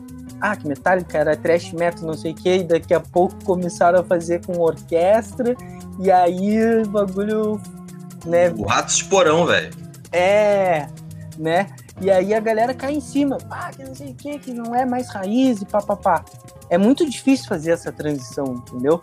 Uhum. Só que se tu desde o início tu mostra, tu mostra, pô, eu sei fazer boom bap, mas eu também sei fazer música brasileira, mas eu também sei fazer música serial, e aí tu vai começando a criar um, um, diálogo com o público, porque o público ele não é tão fechado assim, na verdade. O pessoal que gosta de música brasileira entende que o rap faz parte da cultura uh, brasileira também. Uhum. Então daqui a pouco tu faz uma coisa meio com samba e batida de, de um beat junto e sabe, daqui a pouco o pessoal começa a entender. E aí tu vai criando esse diálogo, entendeu? De aí até tu chegar no serial, pô, o cara é acadêmico, pá faz música serial com beat, tipo. É, é, cara, é um diálogo. É, o, esse, esse, esse material todo que eu trouxe é sempre um diálogo que acontece interno, né, com o teu projeto, com tua empresa, com, e um diálogo externo, que aí uhum. é o lance do marketing, entendeu? Pode crer. Então, então é tipo, primeiro tenta, começa do zero, que é tipo, bah, quem é o público que curte misturar coisas, por exemplo sabe? E, e tenta achar os artistas que fazem isso. E, cara, faz aquele lance que eu te falei, que eu falei, assim, o pessoal quer hackear, sabe? Quem é um artista que mistura coisas e que o pessoal gosta? Ah, sei lá, o Chico Sainz. Pô, massa, vamos ver como é que ele fez isso? Aí tu, tu vai lá e vê como é que é a trajetória dele, como se deu a trajetória dele, sabe? Uhum. Aí tu, tu vai entendendo e, e, nisso tu vai aprendendo. Bah, é assim que ele fez, é assim que o público dele interagiu, Aí tu começa a ver, pô, ele cometeu esse erro aqui. Ou, ah, ele produziu esse tipo de material que eu não quero produzir. Eu uhum. não tô falando mal do cara, porra. eu sou. Mas eu tô dizendo assim, tipo, estuda fundo, sabe? Esse, essa parada, assim, que tu vai chegando nas respostas e tu vai enxergando o mercado também, tá ligado? Uhum. Porque tem um mercado muito grande agora da, de sincronização que é tipo, cara, todo vídeo precisa de um fundo musical, tá ligado? É. Sabe? E vice-versa, né? E, e vice-versa. Então, tipo, tem um mercado muito grande. Daqui a pouco é tu, tu entender quem é que tá em busca disso, sabe? É, uhum. Eu acho que é, é, que, é, que é por aí, cara. Eu, eu, eu mudei muito assim meu pensamento de, de, traba de como eu estava atuando e, e, trabalhando também, porque eu sentia que bah, só tocar o baixo é, não estava agregando tanto valor quanto eu queria, sabe? Porque a gente estava cometendo os mesmos erros, tá ligado? Sim. Eu entrava na banda e a banda seguia os passo a passo dos erros ali, e aquilo me deixava louco. Já né? sabia certinho o que ia acontecer. Ia começar sabia. assim, ia fazer isso e ia acabar desse jeito. Isso, exatamente, cara. As minhas últimas bandas, eu vi isso acontecer. Assim, uh, porque eu vi, eu sabia, pô, cara, a gente não tá pensando sobre um bagulho crucial, sabe? Às vezes tem banda que tem, tem tempo de vida, tá ligado? Uhum. E se tu é muito. Uh, assim, tu tá bem afinado com esse lance, tu vai pegar, pô, essa banda aí vai durar três anos, velho. E aí tu mete quente durante três anos com ela, tá ligado? Sabe? Uhum. Se tu for muito, muito ligado, assim, é, é, é, é possível, sabe? ter esse tipo de leitura. Então, bah, eu mudei drasticamente, assim, cara. Hoje em dia eu, eu evito entrar numa banda sem sem eles saberem o tipo de contrato que eu quero fazer com eles, tá ligado? Uhum. Porque, porque, senão a gente vai estar tá jogando nosso tempo fora ali, né, cara? Tipo, vai sair um material legal, vai ser... mas aí vai chegar na hora de fazer o. lançar o material e não vai ter, né? Não vai ter ninguém pra. Pra bancar o bagulho, pra é. sustentar, levar o bagulho no peito, né? É. Uh, e tu tem alguma dúvida? Alguém mais tem alguma dúvida, assim? Mano, é, esse material você vai disponibilizar, né? Vou, vou. vou. E vai ficar no ar é, o vídeo, você gravou? Sim, sim. Tá, eh, tá rolando no, no Facebook, lá no Face. E, ah, da hora. É, e depois a gente vai, vai botar lá no. Provavelmente vamos botar no, no YouTube e fazer um podcast. Massa. Tá? Demorou. E aí, Marcelo, curtiu? Fala pra mim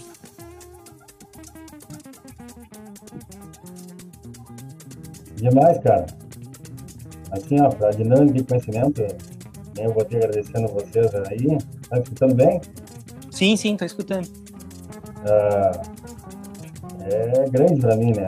É, abre outro leque, né? A tua área mesmo, assim, ó, é... Como é que eu vou dizer? Criou muito mim. Criou muito, criou muito.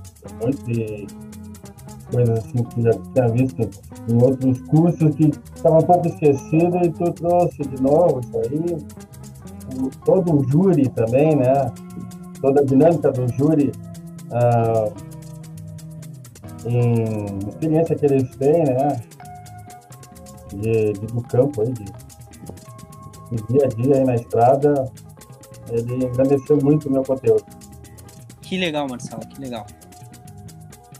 Até estou aqui, estou com o Luiz aqui, o Luiz está tá comigo aqui, eu estou fazendo uma parceria com ele. Ele tá ah. novidade, aí eu estou trazendo uma novidade para ele aqui também, como ele é da, da terra, né? E acho que vamos acertar um, um trampo aí. Ah, que massa, que massa. O Luiz é meu irmãozão, cara. Uhum. Conheço ele desde guri. E essa turma toda aí que tá aí, eu pessoal que os artistas que se inscreveram também, que precisaram de mim aí, eu precisar de vocês, eu vou estar sempre em contato. Ah, com certeza. E bom, vamos gravar aquela aquela aquela vinheta ali, bah, certamente. Tenho, tenho várias aí, tem outras gravadas e tem outras já outros bordões que eu já criei, né? E com certeza que eu precisar, assim, a marca antiga aí, me chama aqui isso aí, agora nós somos aí uma família, né? A estação do baixo é uma família para nós. Né? Pô, que legal. Não vi. É, aqui, ó, o estúdio também está à disposição. O dia que estiver por aqui, vem fazer uma visita. É, toda a estação do baixo vem fazer uma visita aqui, vem conhecer. É, é um mini estúdio, mas é, é o nosso crescimento. Bah, que legal, com certeza, com certeza. Quando eu, quando eu estiver passando aí para o Rio Grande, eu vou te dar um toque, certamente. Tá bem? Valeu, muito obrigado, Marcelo. Valeu pela presença aí, é, pelo tempo também. Salve, Luciano. Opa, fala, Gilberto. Porra, cara, eu tô aqui faz... recebendo um aulão aqui. Muito obrigado aí, cara. Parabéns pela tua explanação, pelo trabalho da Natasha. Um excelente trabalho, cara. Muito significativo, muito esclarecedor. E, sobretudo, a gente já falou em outras vezes, sobretudo para um, um cara da minha geração profissional há muitos anos, que a gente passou por várias. Não sei se está me ouvindo legal, que eu tive que sair do computador. Tá bem bom. Tá bem bom. Que, que, eu reiniciei e agora estou no celular. Assim, o cara da minha geração, músico da minha, músico da minha geração, em que a gente passou por várias etapas e, e está tendo que se adequar a toda essa mudança que tu citaste muitas coisas que a gente acreditava que, que por muito tempo a, a, a, minha geração eu sou de uma geração que ta, ter talento contava. Parece o talento contava. Ah, o fulano tem um talento vamos chamar o fulano um músico ou a musicista pelo talento. Isso acabou. Né? é quem administra melhor eu me lembro é pertinente só falar assim é, há muitos, alguns anos atrás, acho que 2015, por aí, acho que passa tempo. Eu toquei um bom tempo com uma dupla sertaneja, né? Que fazíamos guitarrista desse, desse trabalho. E era uma das duplas infernais, assim, gaúchas aqui, muito bom. Um ano e meio com eles. E eu me lembro que naquela época tinha a produtora do Leonardo, chamou, fizemos uma bicha na Casé, é, fizemos fantástico na época, uma coisa bacana, assim. E aí, logo em seguida, eles não quiseram, mas a banda, os produtores, disseram, os, os, os vão pro Rio de Janeiro e, e aqui tem a produção, músicos todos e tal. Só que eles chegaram lá e se depararam, acho que aí já começava essa mudança, né? Acho que pelo menos eu percebi. É, e a produtora perguntou, eles, quando eles chegaram no Rio, tinha uma fila de dupla sertaneja. A reunião dos sertanejos, isso já, acho que era bem naquela época, 2012, 13, 14, essa época, assim. E aí a produtora perguntou: quem é que tem um milhão para investir na carreira? Quem é que tem um milhão para investir na carreira? Cara, quem tem um milhão para investir na carreira tá fazendo sucesso até hoje. Pá. Quem não tem um milhão para investir na carreira já era, né? Eles estão aí, largaram, cada um fazendo a sua, sua história. Mas já era essa jogada assim, né? O talento, o talento por si só não, não conta mais. Né? É assim, ó, quem tem milhão? Tem um milhão? Acho que pegou o pai do fazendeiro, fulano de tal, que tinha uma muita grana, mas vou, vou investir nos meus filhos. Um milhão. Claro que o produtor deve em cima daquele artista ali. E aí começou outra coisa. E, e veio. E ainda não, ainda não estava não, é, não tinha essa coisa das plataformas, era o auge do CD ainda, né? lançar o seu disco. Mas isso fica bem claro. Mas isso só para reforçar essas mudanças todas do músico na minha geração, que eu estou tendo que me adaptar. E, mas não são músicos da minha geração, eu percebo muitos músicos, mesmo os músicos mais jovens, tudo, quero gravar meu trabalho. Tu falaste mesmo, não, cara, experimenta. Eu, eu, pra mim é uma luta. Eu tô compondo muito, produzindo muito, mas não, lança uma música. E, e, procurar o público ainda, eu acho que é a parte realmente mais difícil. Por exemplo, eu que sou um músico também que trabalho com várias vertentes, com a música instrumental, com jazz, com a música pop. Eu trabalho com muitas vertentes por conta, por conta da sobrevivência. Grande que eu vejo que é o grande problema. Eu estou falando na função, eu estou falando do músico, né? Eu acho que eu tenho, tenho outras áreas na música que talvez não seja isso, mas músico, linha de frente, isso, a gente trabalha primeiramente para sobrevivência. Eu sou músico, eu toco da grana que eu vou me prover, essas coisas todas assim.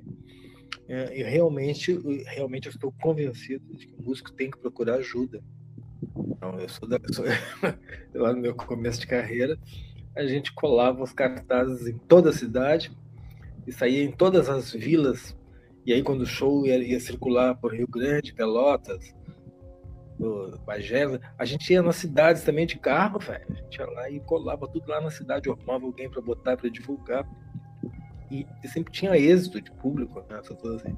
Mas a coisa agora mudou, você tem que aprender a lidar com toda essa coisa. E muitas vezes a coisa das redes sociais, a gente acha que está fazendo certo acha que está se dando bem, que agora peguei, não, é nada daquilo. Enquanto tu não tem realmente um público, as pessoas não. não...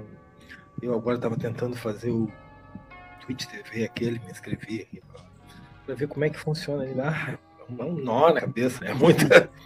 Dá, tem que pedir ajuda pro Luciano, né? como é que funciona essas coisas assim. Mas, é, mas eu falei tudo isso para dar parabéns para tua. Valeu, valeu, obrigado. Pra tua live, pra tua, é muito bom, muito esclarecedor. Parabéns para vocês, para toda a equipe aí, né? Muito, muito. Valeu, valeu, Gilberto. Valeu, valeu. É, é, é, é muito legal tu, tu, tu falar sobre essa questão né, do músico.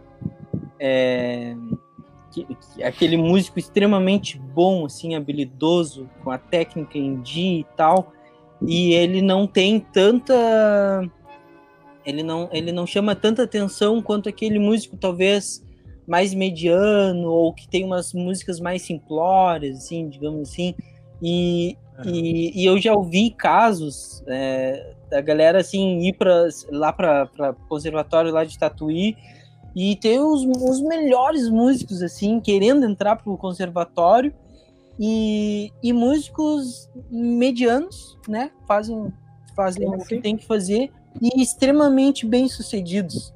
E aí sempre. Sim, ah, aí, e, só que a, o, eu acho que o problema fica que o pessoal diz: ah, esse músico mediano aí, ele, ele, o público dele é burro, sei lá, ou não, ou não tem cultura, e aí eh, consome música de fácil acesso, entendimento, papapá.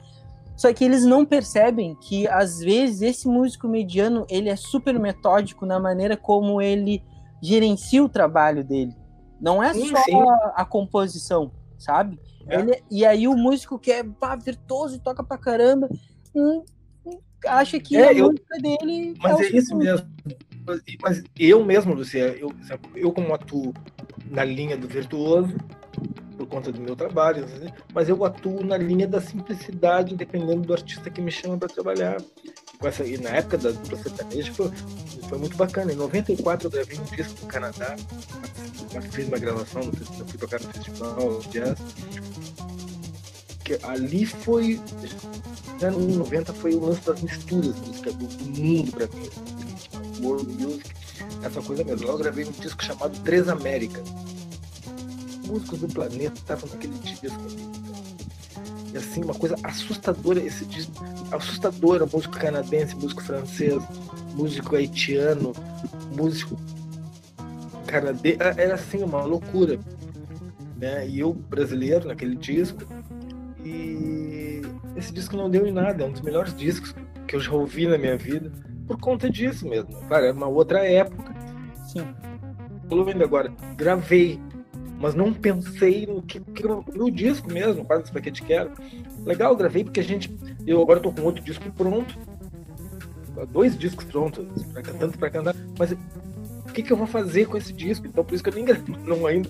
É, é, eu gravei quase esse paquete quero por uma questão de, de honra na época, né? Pá, trabalho, fui pro estúdio e gravei.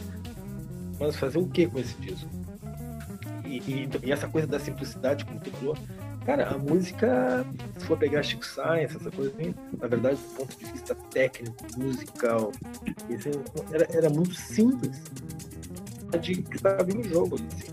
A mistura, a sacada da mistura, coisa que o Carlinhos Brown faz muito bem feito também. O Carlinhos Brown, se for pegar, é que a gente fala do Carlinhos Brown, ele é o compositor, mas se vai pegar os hits todos espalhados pelo Brasil e algumas coisas estouradas no exterior, tem, tem o nome dele ali. Então, ele, ele, ele cuida muito bem dessa coisa toda, assim, da, Sim. quem ele se mete, né? Não se meter com o bicão é muito importante. E a gente, com músico, né? E isso não, tá, isso não está relacionado mediano, tecnicamente ou não.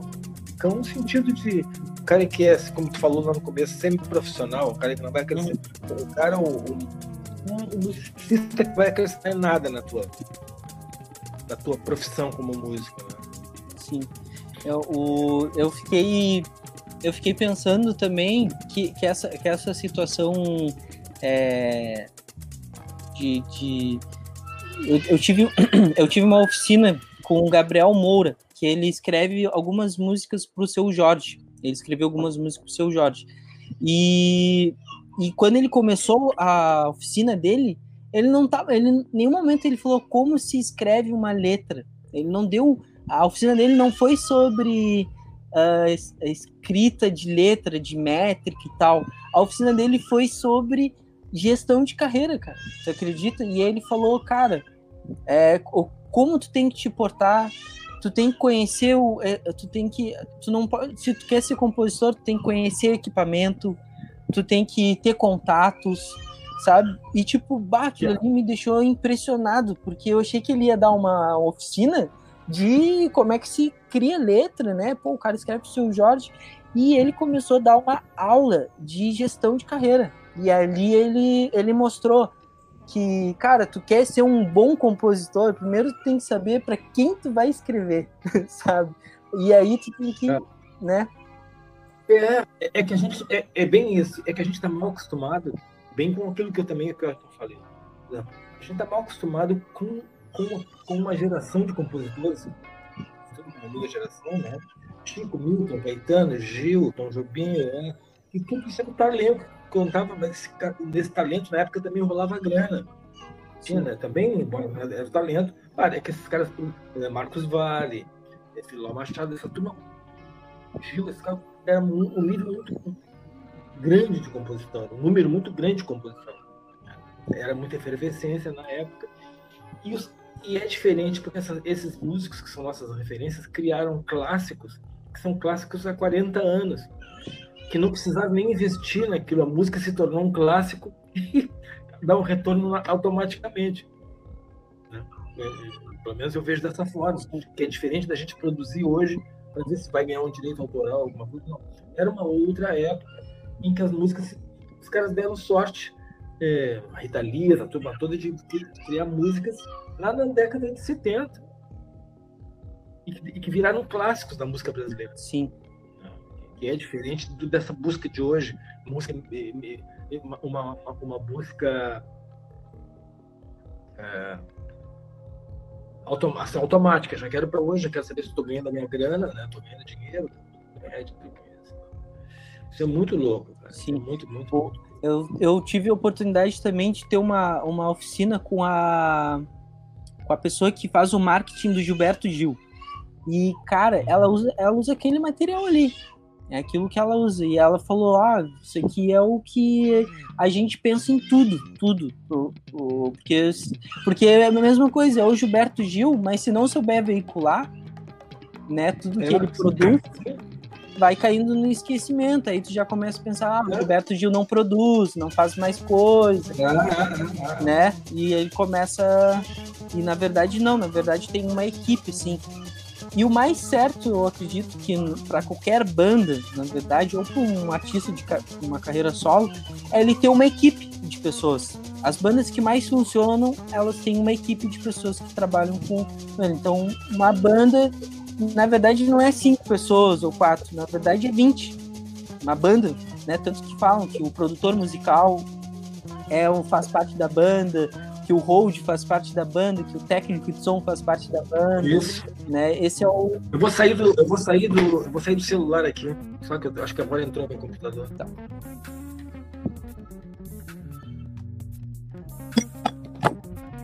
Tá me ouvindo aí, Luciano? Sim. Ah, beleza. E, Mas é bem isso mesmo. Né? É um. E isso é difícil pra gente pensar, porque na verdade a gente, sei lá, monta uma banda ou um grupo assim, e aí a gente. Quase todo mundo ali, ninguém sabe. É, tipo, ah, eu vou ser o social media. Ninguém fala isso, né? né? É, não é uma coisa tão comum assim. Isso aí é um, vai, vai ficando mais popular agora, talvez, né? Daqui uns anos. Bem, bem de alguns anos para cá se tornando cada vez mais comum alguém da banda falar, ah, eu cuido das mídias sociais, ah, deixa que eu cuido com um dos shows, sabe? É, vai dividindo as funções. Mas o ideal é ter uma equipe, né? Uma equipe que, que te ajuda. Porque a gente é muito romântico quando, enquanto artista. A gente quer o. A gente, tipo, a gente, às vezes a gente diz, ah, não quero vender minha música para não sei o que, papapá. E às vezes um cara de, de um, um outro olhar mais frio, ele vai dizer, pô, cara, se tu pegar essa música aqui e passar pro fulano, ciclano, a gente consegue gerar uma verba, sabe? Tipo, tá com sem som teu, teu, teu áudio, cara. Por exemplo, o meu, o meu, eu compus uma, eu compus uma música uma época para ficar rico. Cara, eu tenho ela até hoje, não lancei, nunca foi lançada. Mas até hoje eu acho que essa música, se ela entrar, eu vou ficar rico. Se ela entrar numa novela, então.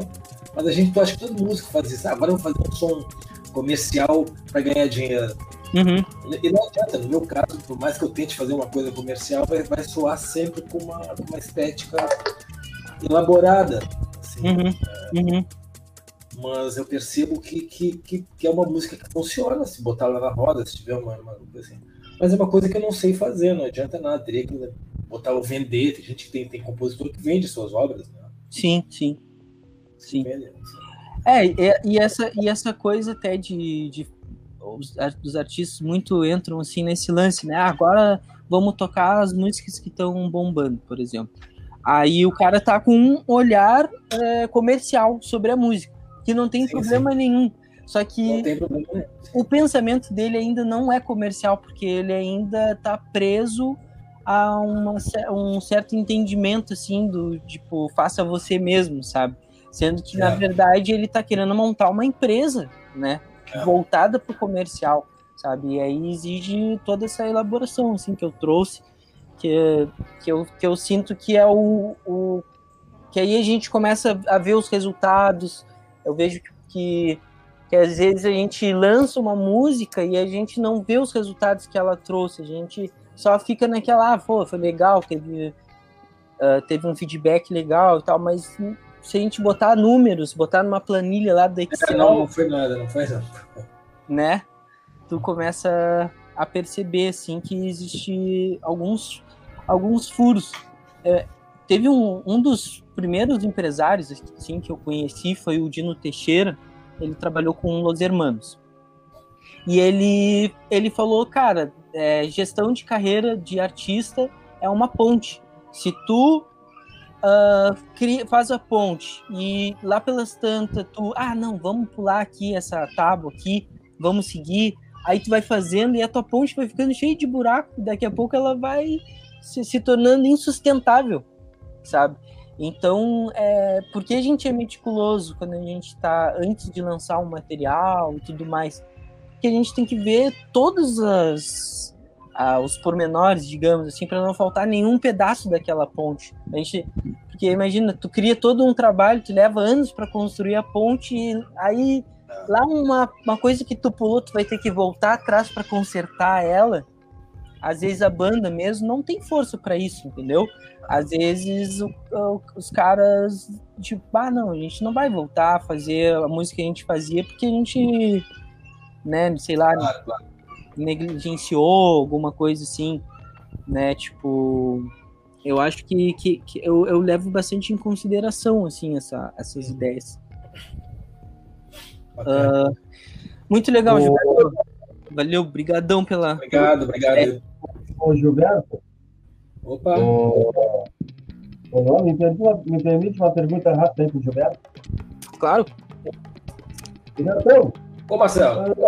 ah, um amigo nosso, muito tempo, lembro no início da tua carreira aí, que era baixista, morava ali perto do lembro se era Dudu, Marquinhos, eu nunca mais ouvi. Qual o nome? Morava na rua do César, em direção à refinaria ali, era baixista. Ih, mas isso. Cara, eu morei ali na Carta de Melo, aquela rua. Ah, tinha, tinha, o Lu- tinha o Luizinho, que era baixista muito da antiga, que era de uma, de uma banda chamada The Five Fingers.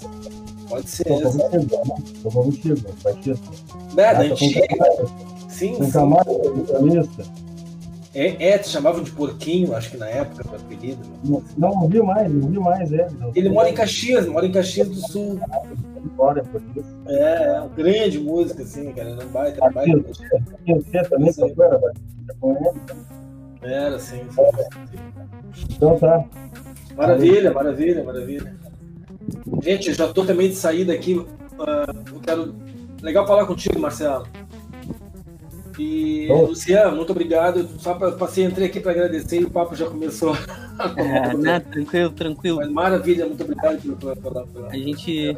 Explanação de vocês aí. Valeu, valeu, Gilberto. É, também quero agradecer. Eu não sei se o Johnny tá por aí, se ele quer falar alguma coisa. O cara, só for escutando aqui, cara, não, muito bacana. É uma visão, tipo assim, eu sou, eu sou baixista também, entendeu? Então a, a visão que você tem, cara, eu vou me identificando, entendeu? Várias legal. coisas. Mas é isso, cara, só força, muito obrigado mesmo. Pô, que legal, cara, que legal. É, eu sou eu, eu, eu toco baixo também e é a minha paixão, mano. Mas eu, em diversos momentos, eu tive que questionar isso. Tive, bah, será que eu sou só baixista? Ou eu posso pensar em outras coisas, posso entender outros mercados, assim. Acho que esse foi meu, meu gatilho. Não, sim. É importante mesmo você ter uma visão também de. Como se diz, do, do entretenimento todo, né, cara? Que, tipo, tipo, tocar um instrumento é uma, é uma coisa, mas existe muita coisa por trás também. Que legal, Johnny. Valeu, cara. Valeu, brigadão aí pela participação, ter, ter ficado até o fim aí. Quero agradecer o pessoal, tá? É, acredito que essa, essa semana aí dos, das oficinas foram muito boas. Que pena que a Elo não, não pôde dar a oficina dela. Mas vai, vai, vai ter outras oportunidades, né? Isso aí é, acontece, a gente está numa situação bem complicada também. Tá bem? Então quero agradecer aí todo mundo, muito obrigado pela participação. Agradecer aí a Natasha também, que foi a nossa fez a nossa frente aí, tá louco? Né? Sem ela não as coisas não giram. Beleza? Valeu, pessoal, muito obrigado. Obrigado, muito obrigado, muito obrigado. Muito bom. Muito. Valeu, valeu. Tchau, tchau. Abraço.